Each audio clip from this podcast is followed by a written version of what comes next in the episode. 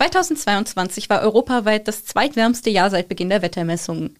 Vor allem der Sommer war extrem heiß und trocken. In Südhessen gab es zahlreiche Waldbrände, vor allem der bei Münster bleibt im Gedächtnis. Ob das wirklich so ist oder nur ein Gefühl und wie sich das aktuelle Wetter auf Wald und Grundwasser auswirkt, das erfahrt ihr in einer neuen Folge Station 64, dem Echo-Podcast für Darmstadt und Südhessen.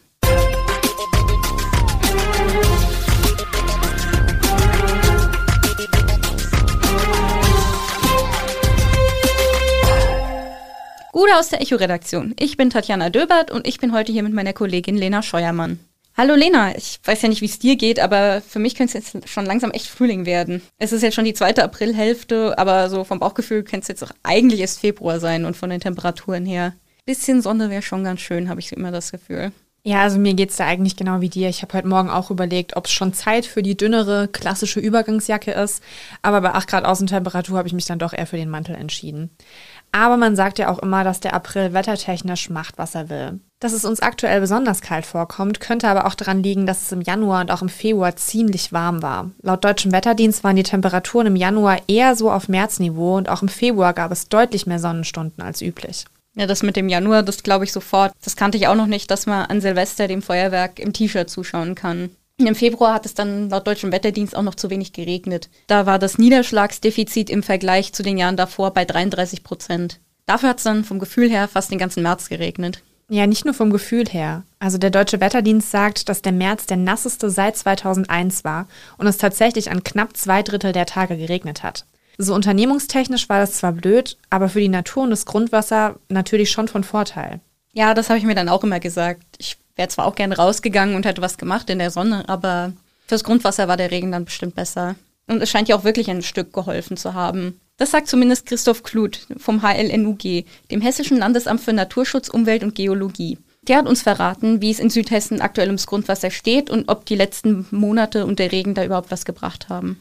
Herr Kluth, wie sind denn im Allgemeinen die Grundwasserstände in Südhessen? Gibt es da zwischen den Kreisen Unterschiede? Aktuell ist es so, dass in den ja, von Ihnen genannten Landkreisen etwa die Hälfte der Messstellen durchschnittliche Grundwasserstände anzeigt, also von 50 Prozent. Ähm, sieben Prozent zeigen sogar überdurchschnittliche bis sehr hohe Grundwasserstände an. Allerdings gibt es auch einen ja, ich sag mal, größeren Teil, ein Viertel ungefähr, 25 Prozent, die unterdurchschnittliche Werte zeigen und 12 Prozent, die niedrige Werte zeigen. Und ja, Unterschiede zwischen den Landkreisen ähm, ist natürlich schwer zu sagen, weil die Landkreise verschiedene hydrogeologische Teilräume bedecken. Und äh, wichtig sind vor allem die großen Porngrundwasserleiter, also die sedimentären Grundwasserleiter, wo mächtige Sedimente abgelagert sind. Das ist vor allem das hessische Ried, Teil des Oberrheingrabens, oder auch die Untermainebene. Da ist also ein Großteil unserer Messstellen auch auch vorhanden. Eine Besonderheit jetzt zum Beispiel beim Hessischen Ried ist, dass dort auch eine künstliche Grundwasseranreicherung betrieben wird, also eine Grundwasserbewirtschaftung. In diesem Bereich haben wir also sehr stabile Werte. Im südlichen Teil des Hessischen Rieds, wo nicht so infiltriert wird, da ist der Anteil an unterdurchschnittlichen Werten etwas höher. Und äh, in der Untermainebene, die eben auch ein sedimentärer Porngrundwasserleiter ist, da ist eben auch der Anteil an unterdurchschnittlichen Werten, äh, also Grundwasserständen etwas höher. Vor allem im letzten Sommer ging es immer wieder darum, dass der Grundwasserspiegel generell ziemlich niedrig ist. Welche Auswirkungen hat das denn eigentlich? Also, da gibt es bestimmt offensichtlichere und weniger offensichtlichere. Ja, also niedrige oder fallende Grundwasserstände, die können sich natürlich vor allem auf äh, grundwasserabhängige Ökosysteme auswirken äh, zum Beispiel Wälder oder Feuchtgebiete, dann kann sich das auch auf Oberflächengewässer, also die Vorfluter nennt man die, wo das Grundwasser ja dann eben abfließt dann auch zum Teil. Das hängt ja immer miteinander zusammen, also die Bäche, die Flüsse auswirken. Bei ganz ähm, extrem stark abfallenden Grundwasserständen kann sich das auch auf Gebäude oder die Verkehrsinfrastruktur auswirken, wenn es dann Setzungsschäden gibt. Flache Entnahmebrunnen können trocken fallen, beispielsweise für die Landwirtschaft, ne? und halt nicht zuletzt eben die Wassergewinnungsanlagen, die können dann Probleme bekommen, wenn die Wasserstände zu stark fallen. Ja, und das führt dann eben oft zu so Nutzungskonflikten zwischen Landwirtschaft, Forstwirtschaft, Naturschutz und Siedlungswesen und eben der Wasserwirtschaft. Wobei man da immer sagen muss, dass ja für große, größere Grundwasserentnahmen immer ein wasserrechtliches ein Genehmigungsverfahren im Vorfeld durchgeführt werden muss. Und da werden eben diese negativen Auswirkungen ermittelt und dargestellt werden und dann müssen entsprechende Entnahmemengen begrenzt werden oder Grenzgrundwasserstände eingeführt werden.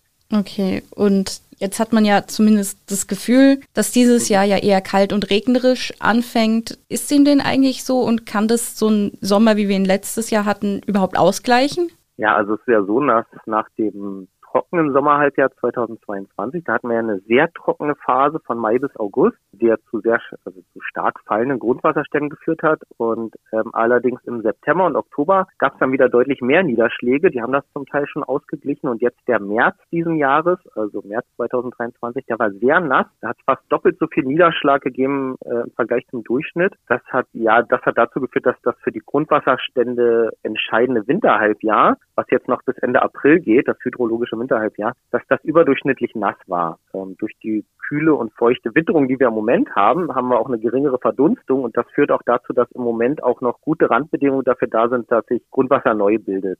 Und aktuell zeigen über 70 Prozent der Messstellen in Südhessen einen steigenden Trend. Also man kann schon sagen, dass die Situation dieses Jahr im Vergleich zum Vorjahr etwas günstiger ist. Auch diese das Defizit etwas ausgeglichen wurde. Wobei man immer bedenken muss, dass ja ein Teil des Defizits, das in den trockenen Vorjahren von 2018, 19 und 2020 entstanden ist, das besteht immer noch. Ja, da sprechen Sie es ja gerade an. Wie hat sich mhm. denn der Grundwasserstand oder die Grundwasserstände, wie hat sich das denn in den vergangenen Jahren generell entwickelt? Wir hatten ja jetzt nicht nur 2022 einen eher trockenen Sommer. Genau, also es ist so, dass die aktuelle Situation eben, wie Sie schon sagen, nicht nur auf das Jahr 2022 zurückzuführen ist, sondern auch auf die, das extrem trockene Jahr 2018 und die trockenen Folgejahre 19 und 20. Und der Anteil an Messstellen mit unterdurchschnittlich bis sehr niedrigen Werten, jetzt im Vergleich zu diesen Referenzperioden, die wir mal heranziehen, 1991 bis 2020, die ist seit 2018 erhöht. Und eine Ausnahme bilden eigentlich nur diese infiltrationsgestützten Bereiche im hessischen Ried. Da sind die Grundwasserstände eben stabil. Und wenn der Grundwasserspiegel jetzt im Sommer zum Beispiel sehr niedrig ist, gibt es denn auch was, was man selbst tun kann, damit er nicht noch mehr in Mitleidenschaft gezogen wird? Genau, also natürlich, was immer gut ist, ist Wasser sparen. Was auch zu empfehlen ist, ist zum Beispiel die Verwendung der Speicherung oder vielleicht auch Versickerung von dem Niederschlagswasser, was auf dem eigenen Grundstück auf versiegelten Flächen anfällt. Also das Schlechteste ist eigentlich, das Wasser direkt in die Kanalisation abfließen zu lassen, sondern es dann eben zu sammeln oder für die Gartenbewässerung zu nutzen. Ja, und dann generell eben bewusster, sorgsamer Umgang mit Trinkwasser, ja, also Wasser sparen, zum Beispiel beim Rasensprengen, Gartenbewässerung oder beim Pool befüllen, sowas. Da kann man schon was tun, ja. Also wir haben es gerade gehört, der letzte Sommer ist jetzt ausgeglichen, die Jahre davor aber noch nicht. Klut sagt aber auch, dass man selbst was tun kann und Wasser sparen kann. Und da würde uns natürlich interessieren, macht ihr das denn? Spart ihr vor allem im Sommer auch Wasser? Und wenn ja, wie macht ihr das? Schreibt uns das gerne in die Kommentare aus Social Media oder per Mail an audio.vrm.de. Ja, die zunehmende Wasserknappheit ist ja auch nicht nur in Deutschland und bei uns in Südhessen Thema. Vor einem Monat gab es dazu zum Beispiel auch eine UN-Konferenz in New York. Übrigens die erste seit rund 45 Jahren. Thema war hier unter anderem, wie man die weltweiten Wasservorräte besser schützen kann. Dass die Grundwasserspiegel dank des nassen März bei uns hier in Südhessen auf einem okayen Niveau sind, ist ja auch nur eine Momentaufnahme. Unser Kollege Jens Kleindienst hat in Zusammenarbeit mit dem Recherchenetzwerk Korrektiv Lokal nämlich herausgefunden, dass die Grundwasserneubildung in Rheinland-Pfalz und eben auch bei uns in Hessen seit Jahren rückläufig ist und kommt zu dem Fazit, dass wir über einen längeren Zeitraum betrachtet eigentlich auch ein richtig großes Grundwasserproblem haben. Den Link zum Artikel haben wir euch übrigens auch in die Shownotes gepackt. Das ist irgendwie auch schon ein gruseliger Gedanke. Wasser wird ja überall und für alles gebraucht. Es ist ja auch im Gespräch angeklungen, was der Mangel an Grundwasser für Probleme verursachen kann. Wir hatten ja auch im vergangenen Sommer viele Waldbrände, die Landwirtschaft hatte Sorgen und in der Gemeinde Mühltal musste sogar der Wassernotstand ausgerufen werden. Was wir aber von dem Problem noch gar nicht angesprochen hatten, waren auch die wirtschaftlichen Folgen, die so eine lange Dürreperiode haben kann. Zum Beispiel auch bei der Binnenschifffahrt. Im letzten Sommer hat man sich ja große Sorgen gemacht um den Wasserstand des Rheins. Der war ja auch sehr niedrig. Das kann dann natürlich zu Problemen im Transport von Waren führen. In Frankreich zum Beispiel hat man jetzt schon die Situation, dass es sehr trocken ist und wieder eine Dürre befürchtet wird. Da ist man dann doch schon froh, dass wir so einen verregneten März hatten. Zurück von Frankreich wieder zu uns in die Region. Wir haben uns nämlich auch noch mit unserer Kollegin Sabine Eisenmann über die Lage vor Ort hier unterhalten. Sabine, du hast im Kreis Darmstadt-Dieburg das Thema Grundwasser in den vergangenen Monaten gleich mehrfach begleitet. Wie ist die Situation im Moment denn und wie hat sie sich in den vergangenen Monaten entwickelt? Sie ist etwas entspannt. Der Regen der vergangenen Wochen und die kühlen Temperaturen lassen gerade in Darmstadt-Dieburg die Grundwasserstände steigen. Schon seit einer Weile ist das so. Allerdings nicht überall im Landkreis, wie Aufzeichnungen vom Hessischen Landesamt für Naturschutz, Umwelt und Geologie zeigen. Auf Städte und Gemeinden im Osten Darmstadt-Dieburgs, zum Beispiel wie Münster, Altheim und Schafheim, trifft das nicht zu, denn dort fallen die Grundwasserstände sogar oder sind gleichbleibend niedrig. Und das schon seit vielen Jahren und das trotz des Regens der vergangenen Wochen und Monate. Während vor allem in den Westkreiskommunen die Grundwasserstände seit 1990 entweder leicht gestiegen oder gleichbleibend sind, scheinen sich die Niederschläge vor allem in den Wintermonaten, die entscheidend für die Regeneration des Grundwassers sind, auf den Ostkreis nicht auszuwirken. Aber auch dort, wo die Grundwasserstände insgesamt steigen, kommt es immer wieder zu Wasserknappheit, wie zum Beispiel die Gemeinde Mühltal zeigt. Dort gab es ja wegen Dürre und Hitze sogar einen Trinkwassernotstand. Grundwasserstände hängen noch von viel mehr ab, wie zum Beispiel die Beeinflussung durch Infiltration im hessischen Ried, die sich im westlichen Bereich des Landkreises Darmstadt-Dieburg auswirken. Auch die Beschaffenheit des Bodens hat Einfluss darauf, ähm, ja, wie Niederschläge im Grundwasser ankommen. Der Landkreis Darmstadt-Dieburg lässt sich in drei verschiedene Bereiche von Grundwasserverhältnissen teilen einmal Hessisches Ried, Untermainebene und Odenwald. Und ähm, dort sind die Sedimente, also die Bodenbeschaffenheit, ganz unterschiedlich. Bei den Lockergesteinssedimenten in der Oberrheinebene und im Untermaingebiet handelt es sich um ergiebige Grundwasserleiter. Und dagegen gibt es im geologischen Odenwald wegen der kristallinen Gesteine im Boden nur lokale Erschließungen von Grundwasser. Also dieser Lehmboden ist immer ein Problem. Ja, und weil ein Großteil des Trinkwassers aus dem Grundwasser gewonnen wird, hängt der Pegelstand auch davon ab, wie hoch der Verbrauch da ist. In Rheinland-Pfalz gibt es ja schon den sogenannten Wassercent. Jetzt überlegt man das auch in Hessen einzuführen. Was ist das dann genau und kommt sowas jetzt überhaupt? Ja, Wassercent ist ein ganz aktuelles Thema, auch bei uns in Hessen. Dahinter steht die Frage, ob Landwirte künftig für das Grundwasser zahlen sollen, mit dem sie ihre Felder bewässern. Denn grundsätzlich ist Grundwasser kostenlos, es gibt ein paar Reglementierungen. Zum Beispiel dürfen in Hessen landwirtschaftliche, aber auch gewerbliche Betriebe pro Jahr bis zu 3600 Kubikmeter Grundwasser kostenfrei fördern. Und trotz Dürreperioden und Hitzesommern ist die Landwirtschaft bisher scheinbar mit relativ wenig Wasser ausgekommen. Das zumindest sagt das Umweltbundesamt und spricht von nur 2,2 Prozent der gesamten Wassermenge, die jährlich in Deutschland aus Grund- und Oberflächengewässern entnommen werden. Daran gibt es aber Zweifel und äh, das hat auch dazu geführt, dass in Rheinland-Pfalz jetzt neben der digitalen Erfassung von Wasserentnahmen der Wassercent eingeführt werden soll.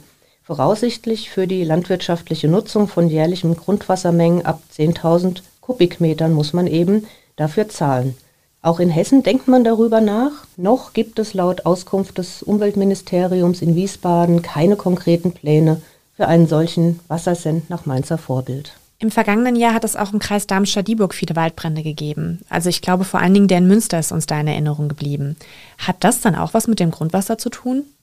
Ja, das ist eine Gemengelage. Das eine bedingt das andere. Natürlich ist es so, dass durch Hitze und Trockenheit ähm, ja der Boden austrocknet die Pflanzen austrocknen. Und das hat natürlich auch etwas damit zu tun, dass das Grundwasser ja nicht in dem Maße vorhanden ist. Also die Wurzeln können oft nicht mehr an, an das Wasser im Boden gelangen, weil der Pegel eben zu niedrig ist. Und das führt natürlich dazu, dass Pflanzen austrocknen, dass Böden austrocknen. Und das erhöht natürlich ähm, die Waldbrandgefahr immens. War Grundwasser oder Wasser allgemein früher dann auch schon so ein Thema in der Berichterstattung in den Medien, wie es das heute teilweise ist? Also wenn ich überlege, ähm, wie es bei uns in der Redaktion ist und war, da war Grundwasser natürlich immer mal wieder ein Thema. Also der Griesheimer Wald, der Weiterstädter Wald, der Zustand, der sich da zum Teil drastisch verschlechtert hat, das ist ja nichts, was von heute auf morgen kommt. Das Thema begleitet uns seit vielen Jahren. Aber ich muss schon sagen, dass solche Themen wie Trinkwassernotstände in Kommunen, die ja auch durch sinkendes Grundwasser entstehen, dass wir sowas berichten, dass eine Kommune mit Tanklastern Wasser äh, herbeischaffen muss, weil die Hochbehälter leer laufen. Also das ist ein, ein Phänomen, das erst in den vergangenen, ich sag mal, drei, vier Jahren aufgetreten ist und über das wir jetzt auch neuerdings leider berichten müssen, immer mal wieder. Sabines Artikel haben wir euch natürlich auch in den Shownotes verlinkt. Und gerade der letzte Punkt, den sie angesprochen hat, der wird wahrscheinlich auch für uns noch interessant werden. Wir sind ja noch relativ am Anfang unserer journalistischen Karriere, aber das Thema Wasser wird wahrscheinlich auch für uns noch wichtig werden.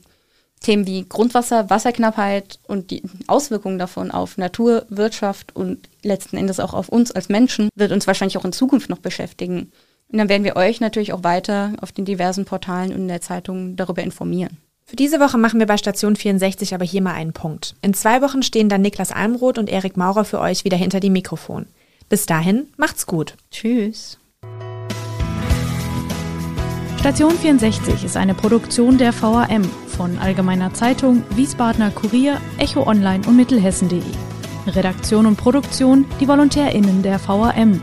Ihr erreicht uns per Mail an audio.vam.de.